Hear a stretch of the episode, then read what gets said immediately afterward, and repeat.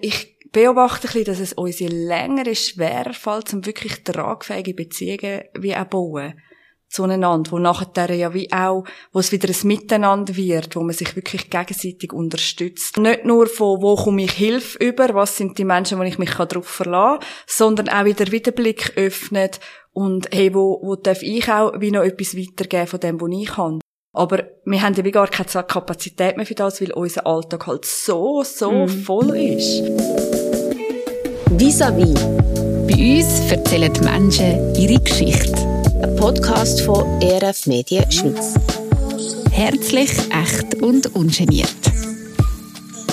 Janine Oesch kennt selbst Zweifel und Unsicherheit. Sie kennt Überforderung und Erschöpfung als vierfache Mutter und als engagierte Pfarrersfrau. Der Spannung zwischen den eigenen Bedürfnissen und der Verantwortung für die Gesellschaft. Sie wünscht sich, dass wir als Gesellschaft mehr füreinander denken und handeln, statt jede und jeder nur für sich. Wie sie das selber lebt und umsetzt, gerade auch in der Erziehung von ihren Kindern und als psychosoziale Beraterin, das hören wir in diesem Gespräch. Hey Janine Oesch, mega schön, dass du da bist. Ja, schön, darf ich da sein? du verbringst einen grossen Teil von deiner Zeit im Haushalt. Du hast vier Kinder. ja, genau. Bist mhm. Mutter und Hausfrau. Also, hast schon eine Erwerbsarbeit, aber mhm. einen grossen Teil verbringst du im Haushalt. Und es geht jetzt uns nicht darum, da Haushaltsplan aufzustellen oder Putztipps zu sammeln von dir oder so. Falsch, ja. Wir spannen dann einen grösseren Bogen von deinem Haushalt ins Leben. Aber wie geht es dir so als Haushälterin und Mutter? Ja, das sind jetzt gerade zwei verschiedene Sachen. Als Mutter geht es mir sehr gut. Okay. ähm, aber Haushalt, nein, das ist, das ist wirklich nicht meins. Ja. Wirklich nicht. Also ich, ich mache es einfach, ich habe seltene Momente, wo ich es gerne mache, wenn ich mir wirklich, wenn ich genug Zeit habe, wenn ich nicht irgendwie noch Deadlines oder so im Nacken habe und kann mir einen Podcast reinhauen, dann, dann ist es okay. Aber sonst so, nein, es ist wirklich ein, ein Müssen. Ja. Ja, nichts, wo ich aufblühe. Und du hast dir probiert, eine Strategie zu holen, und zwar ein bisschen mehr entlasten, ein bisschen mhm. mehr auf die Kinder verteilen, Ämterplan mhm. einzuführen. Das war dein grosses Ziel genau. letztes Jahr. Ja. Wie ist das gelungen? ich habe voller Daten dran gestartet, einen Ämterplan ähm, zusammengestellt und wirklich alles verteilt von Tischdecken, Tisch abräumen, Küche machen und genau, habe ich gemerkt, jetzt, wo ich wieder mehr arbeite auch, hey, ich brauche Entlastung. Es kann nicht sein, dass ich wie alles alleine mache. Bis dahin ist es für mich das okay gewesen, weil das wirklich wie so mein Job war, mhm. oder mein Mann und ich das wirklich ganz bewusst wie auch so aufteilt haben. Das mhm. heisst nicht, dass er nicht hilft oder so, überhaupt nicht. Er ist sehr auch drin. Aber es ist wie meine Hauptverantwortung gewesen. Ich habe gemerkt, jetzt, wo ich auch wieder wie mich, mich gegen außen orientiere und mehr arbeite, da müssen wirklich Kinder mit anpacken. Und ich kann ich habe das wirklich versiebt gehabt, dass, also das hätte man ja schon lange können machen. Meine Kinder sind nicht mehr klein. Das jüngste ist neun. Das jüngste ist neun. Das jüngste ist neun, dann elf, zwölf und vierzehn. Ja. Also die können schon lange, können die helfen. Ja. hey, ja, und nachher hast du gemerkt, boah, es braucht mega viel Disziplin zum wirklich dranbleiben und sagen, hey, und das ist jetzt einfach so. Und ich weiß, es gurkt alle an, aber hey, da hängen wir jetzt zusammen drin. Mhm.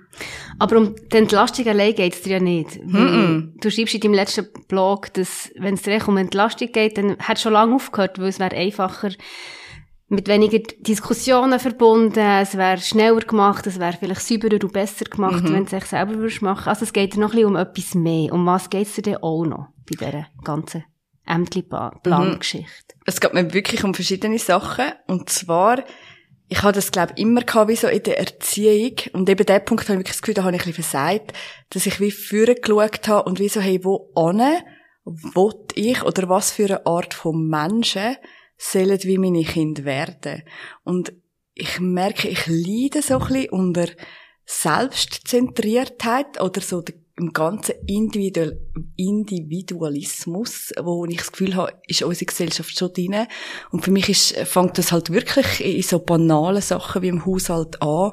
Und ich merke, hey, nein, ich möchte, dass meine Kinder lernen, ein grosses Ganzes sehen, dass meine Kinder lernen, hey, es braucht von jedem einen Anteil, dass, dass Gesellschaft gelingt, oder jetzt in unserem Fall ganz klein, dass Familie gelingt, wo ja nachher auch einen Beitrag wieder kann leisten an eine gelingende Gesellschaft. Und für mich ist so ein bisschen das, so die größere Motivation, sie wirklich mit in eine Verantwortung hineinnehmen, sie mit hineinnehmen in etwas Grösseres und rausnehmen aus dem nur, hey, was stimmt jetzt gerade für mich und mhm. was habe jetzt nur gerade ich für Bedürfnis. Mhm. Ja, genau. Das und das fällt bei so Ämtli an, sagst du. Also, du, du spannst dort so einen Bogen, so wie, ja, die Veränderung mhm. der Gesellschaft, vom grösseren Ganzen, fängt eigentlich beim kleinsten Alltags, mhm. bei der kleinsten Alltagsgewohnheit von mir an. Ja, ich finde, so? ja.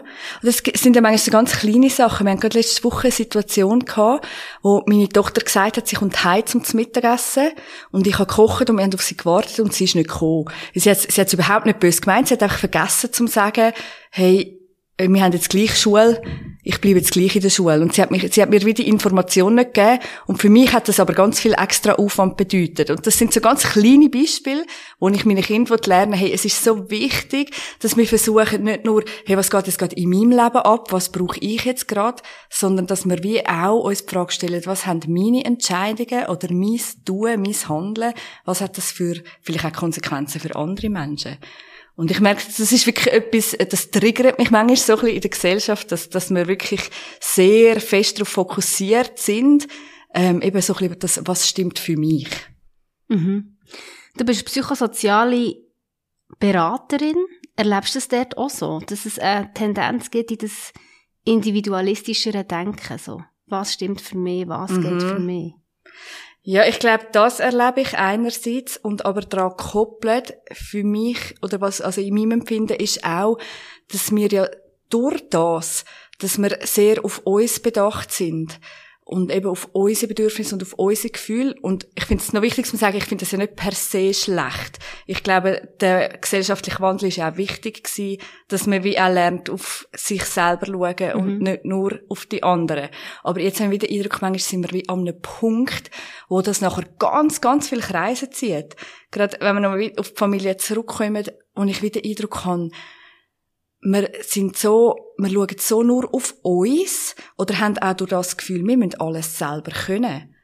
Und das erlebe ich nachher schon in der Beratung, dass Menschen kommen, die kein Netz mehr haben, wo sie treibt, mhm. weil wir gar nicht mehr, eben weil wir so das Gefühl haben, wir müssen alles selber stimmen, dass wir gar nicht mehr können, auch mal wie Schwäche zeigen, vielleicht und um Hilfe bitten, oder mal wie mhm. können sagen, hey, boah, ich, ich packe es wie selber nicht oder ich bin an einer Grenze.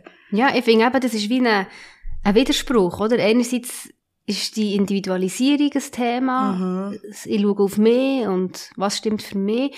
Und andererseits sind so viele Menschen erschöpft. Also mhm. wenn ich in mein Umfeld hineinschaue, gerade Frauen, gerade Mütter, die Berufstätigkeit mhm. und die ganze Verantwortung der Familie stemmen, sind so erschöpft. Ja.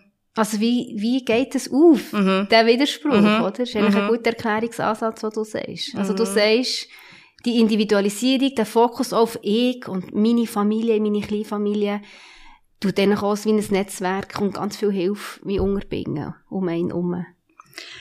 Also ich glaube jetzt ja nicht einmal der Fokus nur auf meine Familie, sondern daran koppelt wirklich der, irgendwie es meinen, man muss so vieles aufs Mal alleine können stemmen. Mhm. Also, also überhöhte Ansprüche, so. Hey, ja, ist jetzt die Frage, ob sie überhöht sind, aber ich habe schon das Gefühl, dass wir heute sehr, sehr viel performen und eigentlich an ganz vielen verschiedenen Fronten zu 100 Prozent müssen können einsatzbereit sein und mhm. das eben, und aber das allein müssen können schaffen. Und, und ich glaube, das ist so, so der, Gemeinschaft, der gemeinschaftliche Aspekt, glaube ich, das wird uns, also das frage ich mich einfach, hey, wo führt das an, wenn wir so fest nur auf uns zurückfallen in mhm. allem? Vielleicht eben im besten Fall ja noch auf die Familie, aber ich beobachte ein bisschen, dass es uns je länger schwerer fällt, um wirklich tragfähige Beziehungen wie auch bauen zueinander, wo nachher ja wie auch, wo es wieder ein Miteinander wird, wo man sich wirklich gegenseitig unterstützt. Wo man sich auch verantwortlich fühlt für einen Genau, oder? genau. Und nicht nur von, wo komme ich Hilfe über, was sind die Menschen, wo ich mich darauf verlassen kann, sondern auch wieder wieder Blick öffnet und hey, wo, wo darf ich auch wie noch etwas weitergeben von dem, was ich kann. Mhm. Aber wir haben ja wie gar keine Kapazität mehr für das, weil unser Alltag halt so, so mhm. voll ist. Und jeder ist so mit sich selber beschäftigt. Genau. Habe ich das Gefühl, es ist wirklich so. Ja, und es ist so ein Kreislauf, wo ich auch merke, den kann ich auch nicht auflösen. Ja. Oder? Von gesellschaftlichen Ansprüchen, von Karriereansprüchen, von familiären Ansprüchen, von persönlichen Ansprüchen. Mhm. Ja, wo, wo ja so viel, so gross irgendwie ist. Und du redest ja dort auch von, deiner, also aus einer persönlichen eigenen Betroffenheit. Mhm. Nach, nach der Geburt vom vierten Kind bist du dort eben sehr an deine Grenzen gekommen und hast mhm. gemerkt, du hast so viel To-Dos und Vorstellungen, was du alles musst machen und können. Kannst du uns ein bisschen zurücknehmen in die Situation? Mhm. Wie, wie hast du dich denn gefühlt? Was ist dir in dir passiert? Ja, ähm, dort sind ganz viele verschiedene Ebenen zusammengekommen bei uns. Ähm, einerseits ist die vierte Schwangerschaft nicht geplant gewesen. Mhm. Also, ich bin eigentlich, wir sind so ein bisschen, mein Mann hat mega gerne noch mehr Kinder gehabt. Und für mich, ich hatte einerseits schwierige Geburten gehabt. Also das ist wie ein Teil gewesen, wo ich mir nicht vorstellen konnte, mich nochmal auf eine Schwangerschaft und eine Geburt einlassen. Und nachher auch ganz praktisch, mir ganz ehrlich die Frage stellen, also ich bin jemand, ich würde mich als sehr belastbar beschreiben, ähm, und doch, hey, mag ich das tragen? Mm. Würde ein viertes Kind einen guten Raum können einnehmen oder wäre es einfach wie, wäre es wie zu eng? Also weißt irgendwie, man, dass, dass man es irgendwie schaffen, daran habe ich nicht unbedingt zweifelt, aber wieso, hey, ist es auch gesund? Mhm. Wie? Wie sieht Ja, genau. Und wirklich so, hey, ja, kannst du vier Kindern gerecht werden, so wie ich mir vorstelle, dass ich möchte Kind können gerecht werden. Und bin für mich eigentlich auf ein Nein gekommen. Und ja, wir haben wie gesagt, hey, wir wollen das abschliessend besprechen Ferien, die vor uns gelegen sind. Und dann habe ich aber gerade vor der Ferien noch herausgefunden, dass ich tatsächlich oh, ähm, wow. schwanger bin. okay. Und dazu ist noch gekommen, dass wir gerade auch etwa zwei Monate, denke oder drei Monate vorher ähm, entschieden haben, dass wir zügeln dass wir von einer, von einem mega guten, funktionierenden, tollen Kollegenkreis wegzügeln in etwas völlig Neues, Unbekanntes, in einen anderen Kanton und also auf, aufgrund von was? Also wegen ja, genau. Ist eigentlich äh, blöd, gell, wenn man das macht. Ja, also es klingt so, warum? ja, genau, warum würdest du das machen? Mein Mann, das ist seine erste, also mein Mann ist reformierter Pfarrer und das mhm. ist seine erste Pfarrstelle gewesen, dort. Und wir haben wie gemerkt, hey, wir dürfen da so viel Gutes mitnehmen. Er hat so viel Gutes dürfen lernen. Wir haben in so etwas, ähm, Bereichendes dürfen reingesehen in dieser Kirchengemeinde, wo wir gewesen sind. Aber wir haben wie irgendwie wie gespürt, hey, wir möchten das wie auch noch jemand anders weitergeben und haben eben, ja, man redet manchmal wie so von Berufung, oder? Man wird wie noch jemand anders anberufen.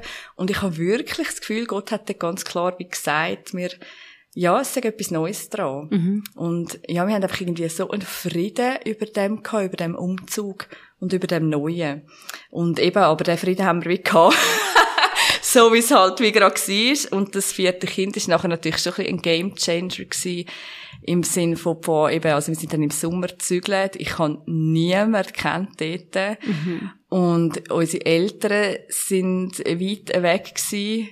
Ja, es ist einfach wie so, also recht dann eine einsame Zeit für mich gewesen. Weil wir haben recht Plan gemacht. Also wir verstehen uns so ein bisschen recht klassisch als noch Pfarrer-Ehepaar. Ich trage das Anliegen wirklich voll mit. Ähm, und versuchen, meinen Mann zu unterstützen in dem, als äh, auch einfach ehrenamtlich. Und plötzlich habe ich gemerkt, hey, ich habe null Kapazität, um irgendwo noch außerhalb von meiner Family zu denken.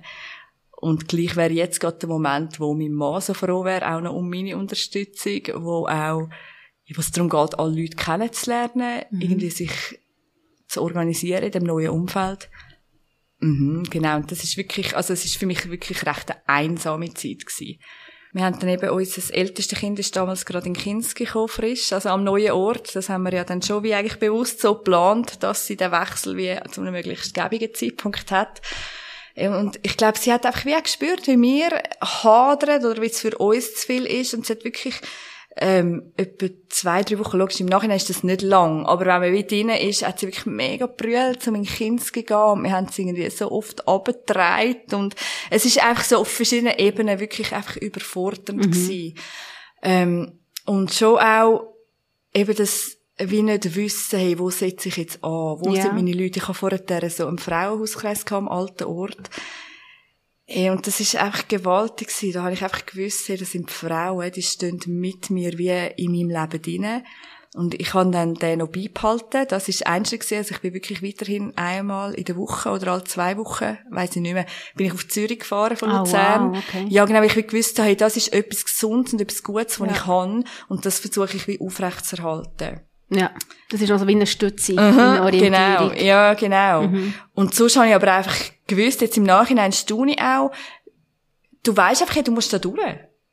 Mhm. Irgendwie musst du da durch. Es gibt keinen anderen Es Weg, gibt oder? wirklich keinen anderen Weg. Du kannst das Baby nicht mehr zurückgeben. Und Nein, genau. Und das ist jetzt einfach, ja, also, kannst du, es hätte schon Weg gegeben. Genau, aber es ist für mich wirklich klar gewesen, hey, nein, da, da, da stehen wir jetzt irgendwie wie rein.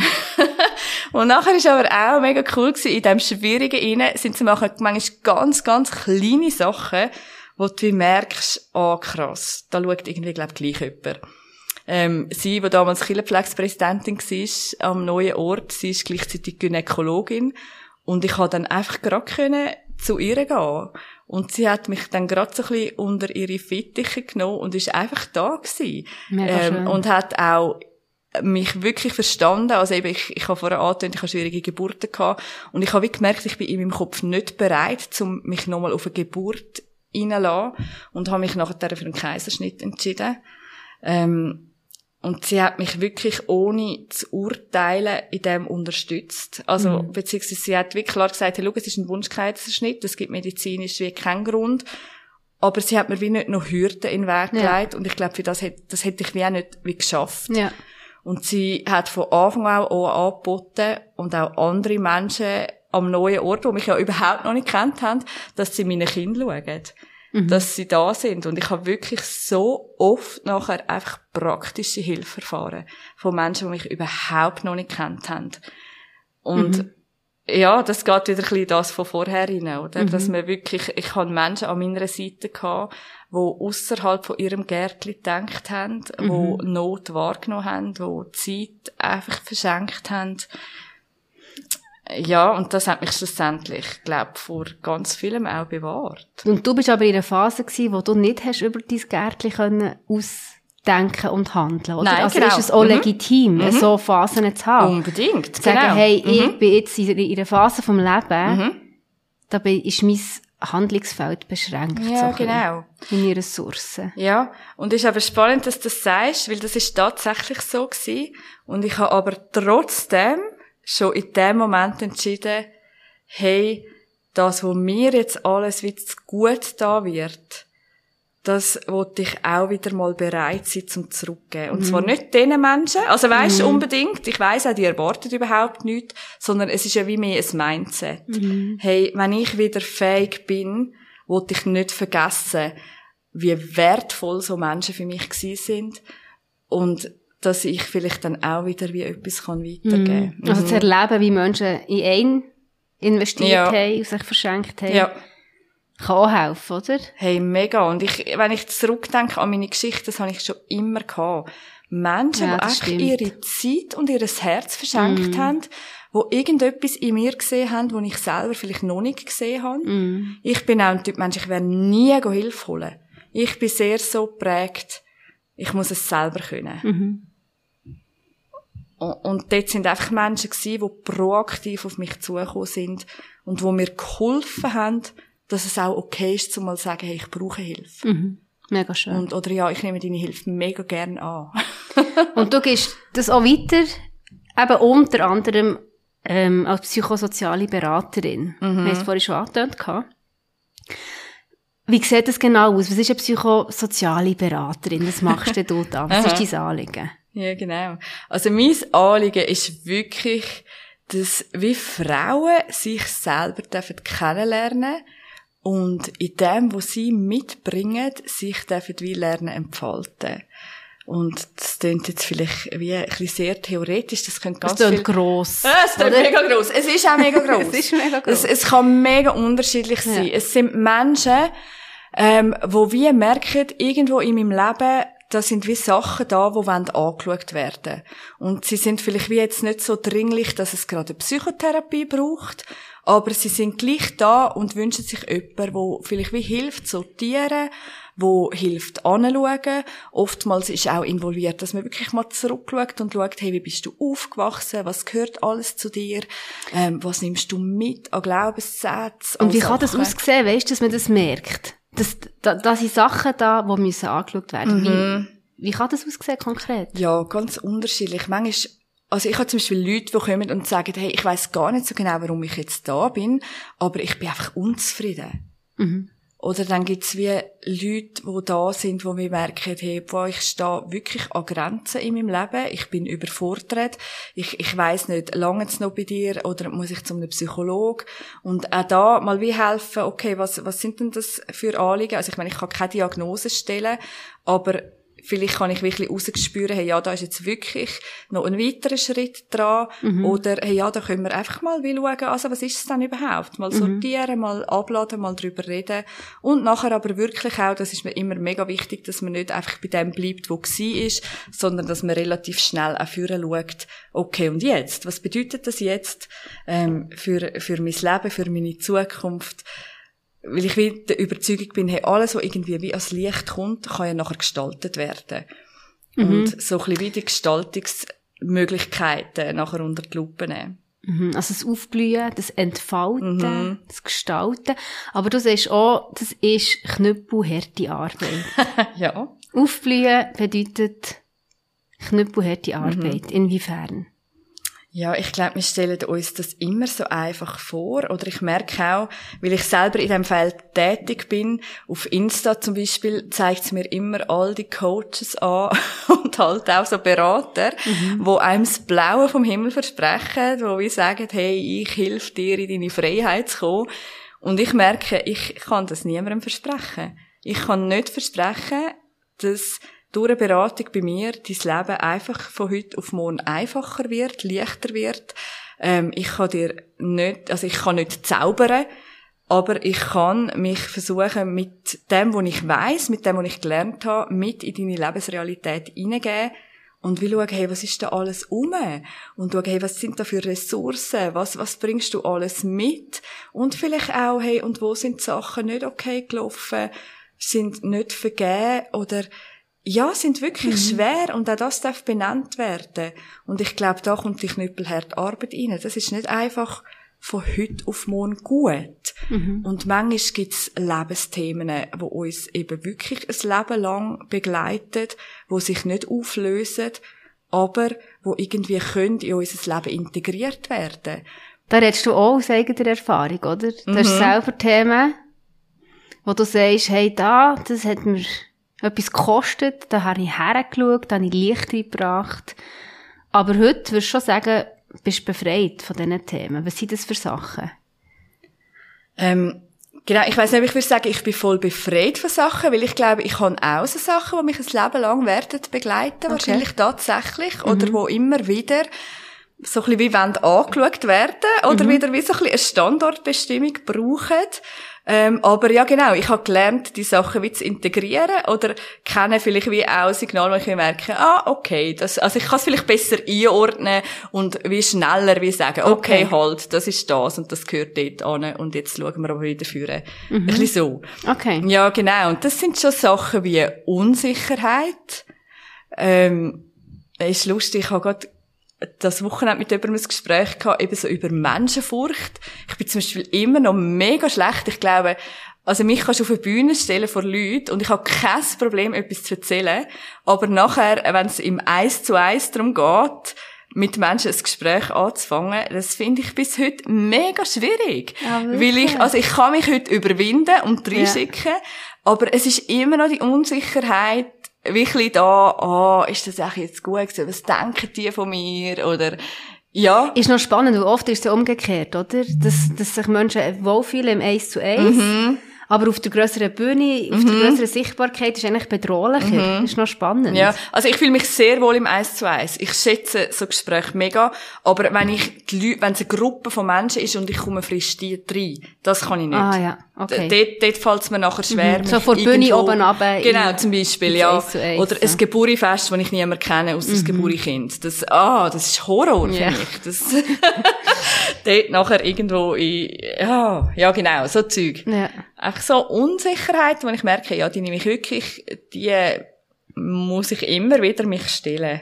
Aber ist es nicht alles normal? Geht es nicht jedem Menschen so? Das sind so Situationen, genauso wie Mhm. du es beschreibst. Also ich sehe es an meinen Kindern, oder? Das sind genau die Situationen, die sie stressen. Mhm. Sie kommen in eine Gruppe, sie kennen vielleicht niemanden.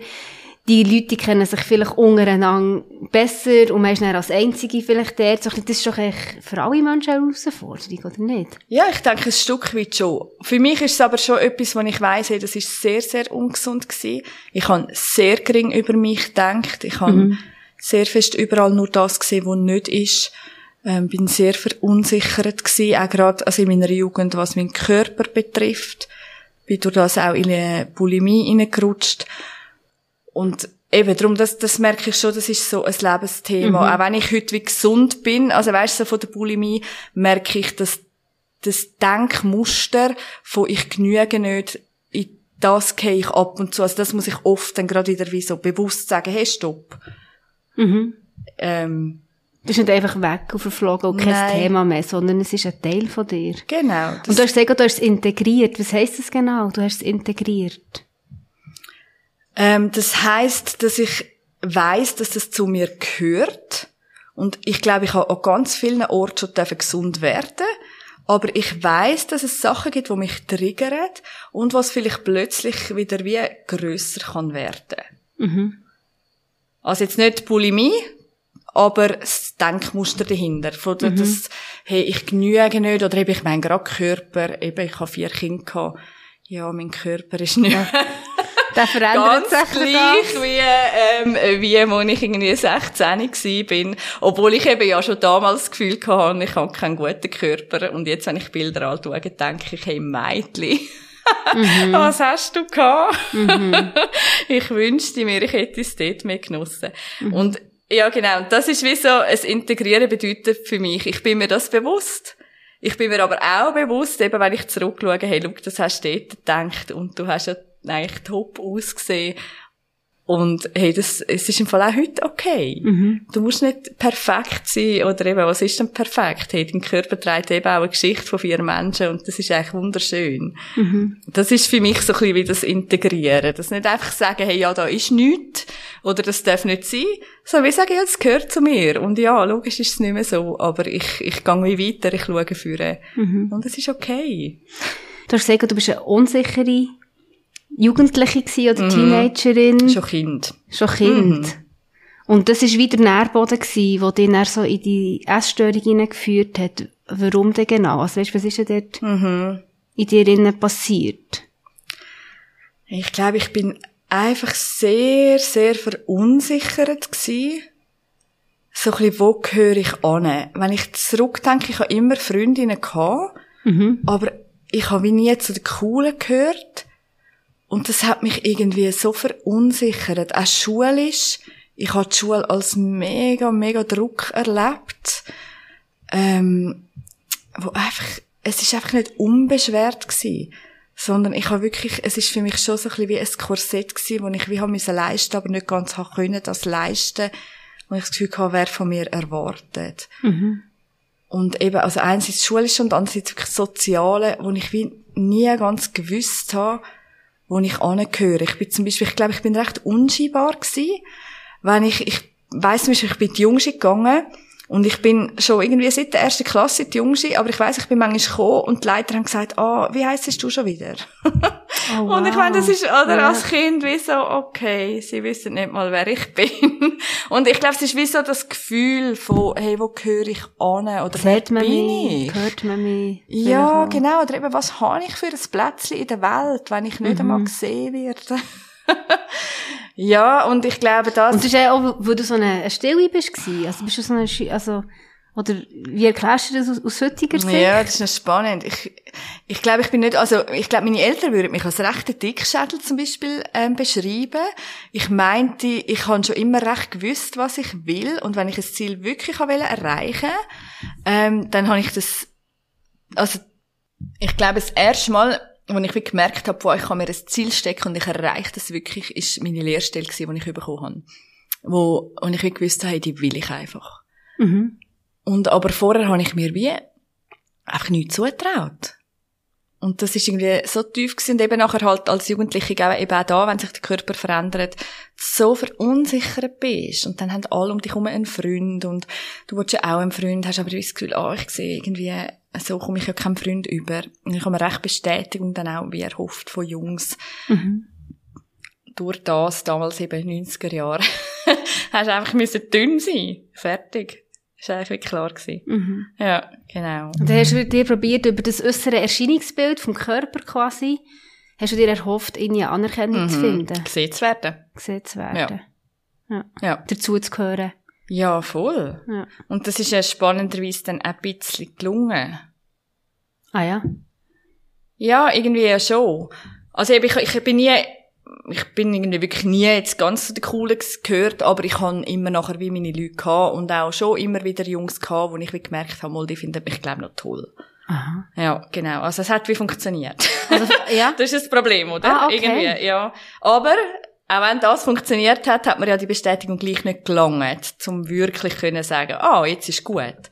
Weil der Punkt von jetzt ist gut, der kommt ja wie nie. Mhm. Oder? Du kannst ja immer noch mehr optimieren. Mhm.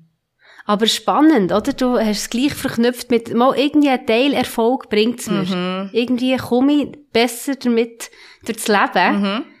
Ja, darum Und machst du ja gleich weiter. längt's nicht ganz. ja. Ja. Ja. Ja. Und was hat der Wendepunkt es quasi daraus rausgebracht? Was hat dich loslassen Mhm. in dieser Strategie? Hey, ich kann es nicht anders sagen als wirklich Gott. Ähm, ich habe vorher gesagt, ich bin die Jüngste gewesen, und das war für mich aber nicht so eine coole Erfahrung gewesen, weil ich eben mich auch dort nicht gesehen gefühlt habe. Und ich bin dann nicht mehr in die Jüngste, aber ein bisschen später in der Oberstufe hat eine Freundin von mir hat angefangen in die Jugendgruppe zu gehen, von der gleichen Kille, die die Jüngste angeboten hat. Und ich habe immer abgewehrt, habe immer gesagt, hey, nein, eben, ich kenne die Leute dort, ich habe eigentlich null Interesse, mit denen wieder wie abzuhängen. und sie hat mich irgendwann wirklich überschnürt und ich bin gegangen an den Abend. Und ich habe mich an dem Abend verliebt. Und das ist wie so der Grund gewesen, warum ich dann geblieben bin. Und das ist wirklich eigentlich so eine von meinen ersten Beziehungen gewesen. Ähm, und ich bin eigentlich wegen ihm nachher wie so ein bisschen dort geblieben. Und habe aber durch das mega viel wirklich gute Menschen kennengelernt, die sich ganz echt und ehrlich für mich interessiert haben. Die haben wollen wissen, wer ich bin und wo ganz spannend, wo mega viel in mir gesehen haben, wo ich nicht gesehen habe selber, wo mich befähigt haben in ganz vielen ähm, Sachen, ähm, wo mir einfach Zeug zugetraut haben, wo ich das Gefühl habe, hat mir vorher noch nie gesagt, also jemand gesagt, hey, du, das kannst du sicher. Das sind so, also weißt du, ganz banale Sachen, aber ich wirklich gemerkt habe, wow, und die Menschen sind wie angetrieben von einem Gott, wo, wo sie liebt oder wo sie der Meinung sind, hey, der liebt mich, der befähigt mich, also kann ich auch wie andere befähigen. Und ja, das ist für mich nachher ganz ein langer Prozess gewesen. Also ich bin etwa mit 15 in die Jugendgruppe gekommen, ähm, und aber so von der Bulimie losgekommen bin ich erst etwa mit 19. Und das ist nachher gewesen, als ich auf Australien bin, ähm, in so ein christliches ähm, Camp. So ist so ein Ranch gewesen, wo Rösser gehabt und die haben so christliche Lager organisiert für die Jugendlichen und ich bin dort mithelfen. Und ich bin einfach weg von allem in der Schweiz und habe einfach so oft Zeit gehabt, um einfach in der Bibel zu lesen. Und wirklich, mich hat so die Frage beschäftigt, was denkt Gott wirklich über mich? Weil ich wirklich gemerkt habe, ich denke so schlecht über mich. Irgendwie, und das geht wie nicht überein mit all dem, was die anderen sagen, wo Christen sind. Und ich habe mich dort wirklich ganz fest damit auseinandergesetzt und bin so ganz am Anfang an dieser Stelle hängen geblieben, wo Gott die We- die Welt schafft und nachher beim Mensch ist das Einzige, was man sagt, und es ist sehr gut. Und das habe ich wie so gemerkt, hey Scheibe, und ich kann mich so nicht annehmen. Das ist ja eigentlich voll nicht okay. Es ist nicht eine okay Antwort dem Gott gegenüber, der sagt, ähm, Das dass gut. ich bin, ich sage sehr gut. Ja.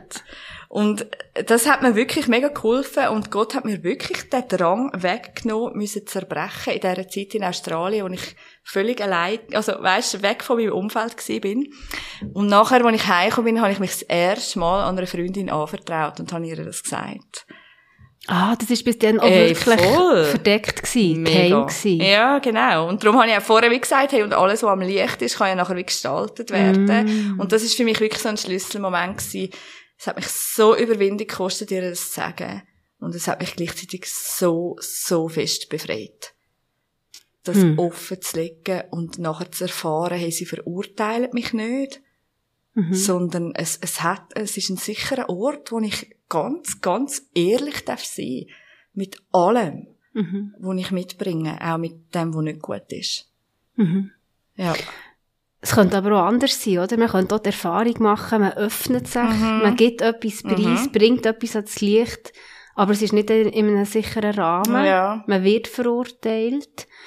Also, Sachen ans Licht bringen, sagst du, ist mega wichtig.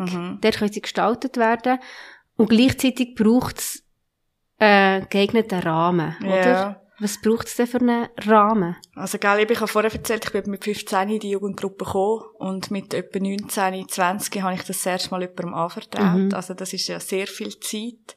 Wo Vertrauen aufgebaut worden ist, Mega, oder? wo ich aber auch im Rückblick sicher bin, ich hätte das auch früher dürfen erzählen. Weil das ist ja wie die Haltung von diesen Menschen gewesen. Sie Ja. nehmen mich einfach mal an. Das ist wie mein Mut Ja. gewesen, was es nicht zugelassen hat.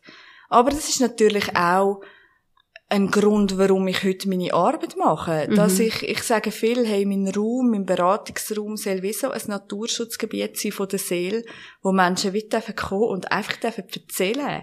Und so viele Leute sagen, hey, das habe ich noch nie jemandem erzählt. Mhm. Und es soll ein Raum sein, der eben wertungsfrei ist, wo, wo man nicht muss irgendwie Sachen schön formulieren, sondern wo man darf sagen, wie es wirklich ist. Und ich habe das erlebt, eben dort in dieser Jugendgruppe, bei den Christen. Ich habe auch immer wie so Frauen gehabt, die irgendwie einfach in mich investiert haben, wo mir, wo irgendwie gesagt haben, hey, wenn wir zusammen spazieren, wenn wir zusammen einen Kaffee nehmen. Und wo ich wie gemerkt habe, hey, die, denen darf ich mich anvertrauen. Die urteilen nicht. Die sind einfach da. Die, die pflegen Beziehung. Stichwort Frauen ist ein Mhm. gutes Stichwort. Ja. ist ja dir auch ein besonderes Anliegen, oder? Mhm. Frauen, Freundschaften, Beziehungen unter Frauen. Eben, du möchtest Frauen Frauen stärken, Mhm. dass sie können aufblühen Warum sind die Frauen denn so ein besonderes Anliegen? Ja, sicher wegen meiner Geschichte. Weil du Weil bist. ich wirklich so Freundschaften als extrem wertvoll erlebt habe und immer noch erlebe. Also die Freundin, die ich mich damals anvertraut habe, das ist immer noch eine von meinen engsten Freundinnen. Ähm, und eben, dass ich wie Frauen habe, ältere Frauen, die mit ihrer Lebensgeschichte, mit dem, was sie schon erlebt haben, sich einfach auf meine Lebensrealität eingeladen haben.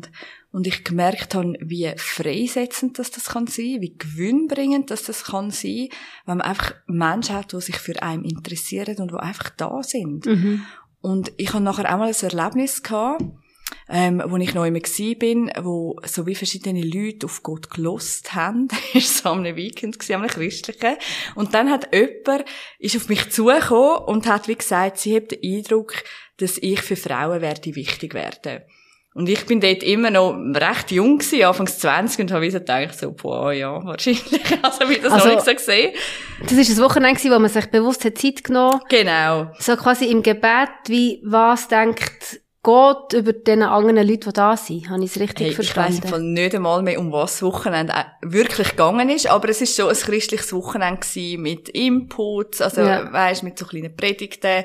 Und eben ein Teil davon ist wie gewesen, hey, und jetzt hören wir einfach. Es ist was sind immer, so göttliche Gedanken über Genau, dich? wir sind immer gut im Betten, dann schwätzen sie ja wie mir. Und dort ist es aber wiederum gegangen, einfach mal zum ruhig sein und hören, hey, sagt auch Gott etwas zu mir.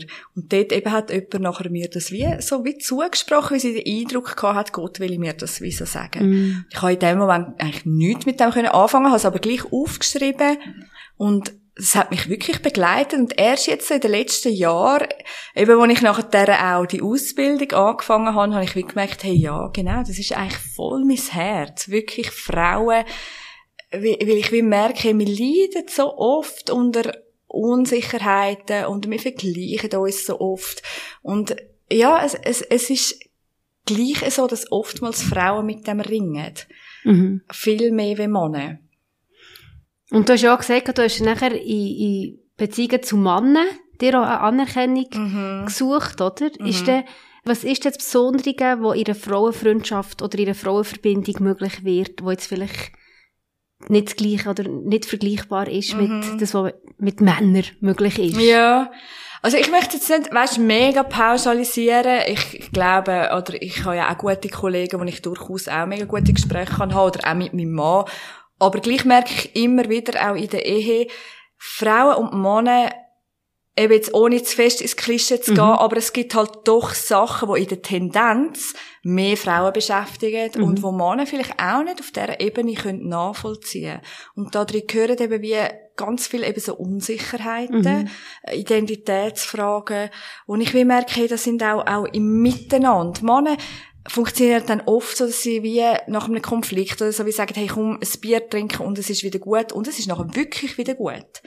Wo bei Frauen in der Tendenz schon eher ganz schnell mehr kaputt geht an, an Identität, an Selbstbewusstsein, also das Bewusstsein für mich selber, wer bin ich, was, was kann ich überhaupt? Und was macht mich aus? Und wo ist mein Plätzchen.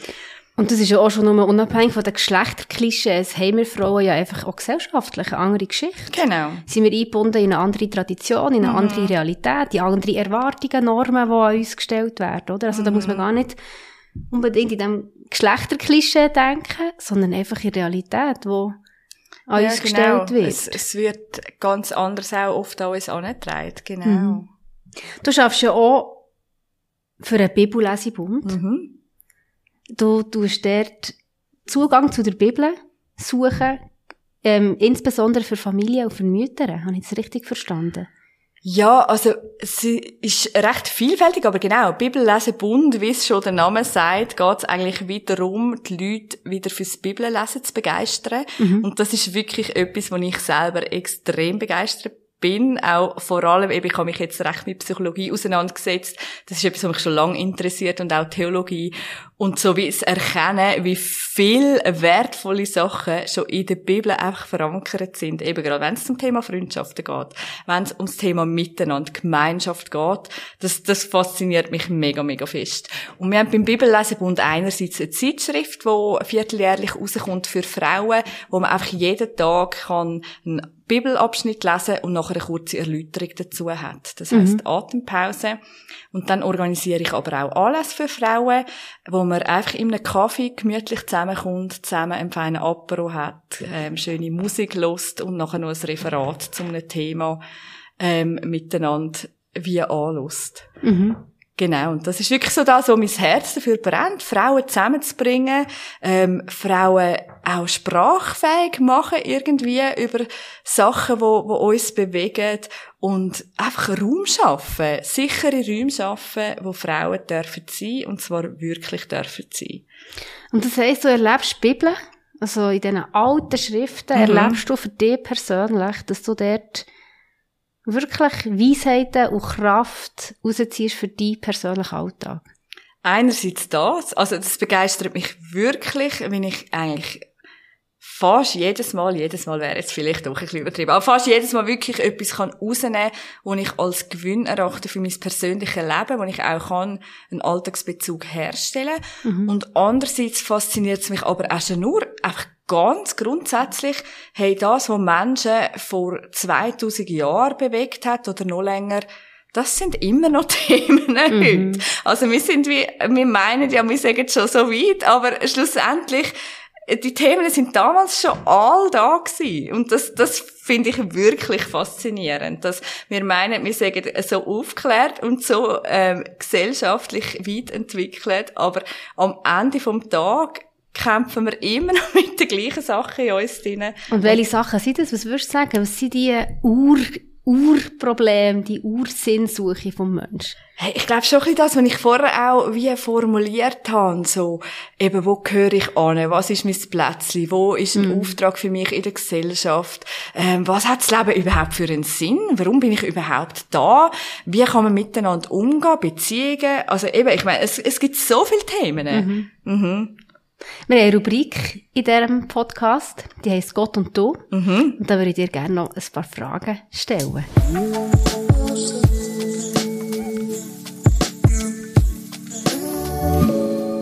Die erste Frage ist Gott und du in der Kindheit. Was hat Gott für eine Rolle in deiner Kindheit gespielt? Nicht so eine grosse. Also ich bin jetzt nicht in einem typisch frommen Elternhaus aufgewachsen, sondern eher in einem, wo Religion und Kirche recht einen schweren Stand hatte und negativ behaftet war. Mein Papa war Pfarrsohn und hat das ganz negativ erlebt. Und meine Mami hat auch nicht nur gute Erfahrungen gemacht in der Kirche. Sie haben zwar immer Bett, also meine Mami hat immer Betten mit uns vor dem Einschlafen, aber sonst würde ich sagen, habe ich keinen Bezug gehabt. Ich habe dann mal gebetet für ein Büsi von uns, das weggelaufen ist, wo mir sehr viel bedeutet hat, wo mir sehr viel gegeben hat. Und Gott hat das Gebet aber nicht erhört.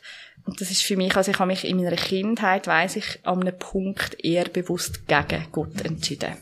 Mhm. Aus einer Enttäuschung heraus. Ja. Ja.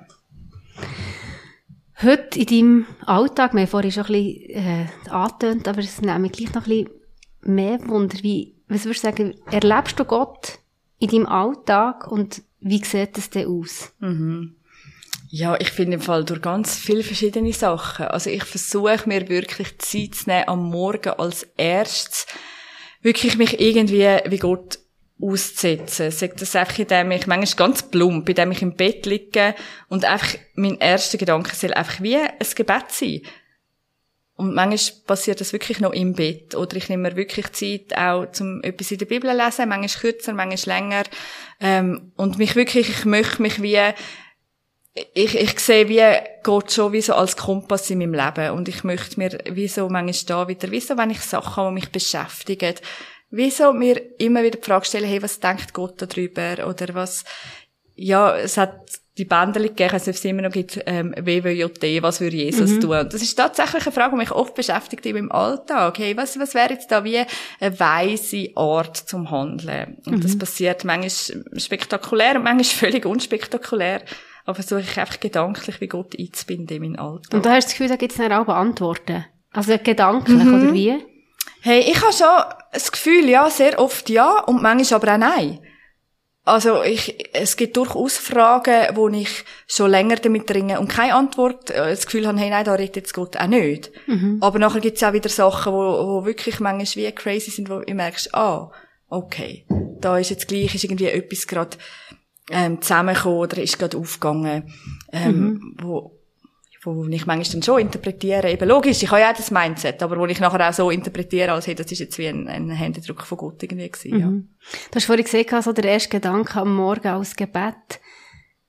Kannst du sehr konkret ein Beispiel machen? Was könnte so ein, so ein erster Gedanke sein, wo er, wo der kommt als Gebet? Hey, schon nur, ich versuche wie zu danken, dass er da ist. Auch wenn ich, egal wie verfügbar ich bin, er ist da und er sieht mich. Und dann oft für meine Kinder bete ich viel. Und einfach für den Alltag, für das, was vor mir liegt. Und das, ein Gebet, das ich auch wirklich viel bete, ist, dass er mir hilft, Menschen mit seinen Augen zu sehen. Weil ich merke, ah, ich bin so oft versucht, oder habe so das Gefühl, so wie ich lebe, ist irgendwie so richtig. Und da merke ich, da brauche ich wirklich Gottes Hilfe im Alltag. Wirklich zu sehen, hey, wenn alle von ihm geschaffen sind, dann, ja, möchte ich wirklich auch lernen, die Menschen so zu sehen, wie er sie sieht. Mit Sehr gut, Augen. oder? Genau, ja, voll. Ja, genau. Ja, das ist die letzte Frage. Äh, Antworten oder ey, Fragen, die du hast, Zweifel, die du hast, die unbeantwortet sind. Also was ist die grösste Zweifel, was ist die grösste Frage, wo du sagst, da habe ich im Moment von Gott noch keine Antwort. Ja, schon, wenn ich wie die Not der Welt sehe. Das beschäftigt mich schon recht. Also, und es ist ja wie auch die Ohnmacht, wo du merkst, hey, ich als kleiner Mensch kann da wie herzlich wenig dazu beisteuern, außer eben, dass ich wirklich bei mir in der Familie ansetze und in meinem Leben und versuche, meinen kleinen Teil verantwortungsbewusst wie zu tun. Aber schon so Warum-Fragen. Ja. Wo, wo es ja wie auch keine Antwort gibt, abschliessende, oder wo für mich auch, ja, da kann man schon theologische Konzepte machen, aber am Ende vom Tag, ja, manchmal schon auch eine Frage, wie einfach zurückbleibt. Wir haben mega viel gehört von dir, aus deinem Leben. Mega spannend. Merci vielmals, hast, hast uns das so mitgenommen und auch so verletzlich von diesen Sachen erzählt, die dich geprägt haben. Mhm. Normalerweise stellt man sich am Anfang die Frage, ich werde sie bei dir am Schluss stellen.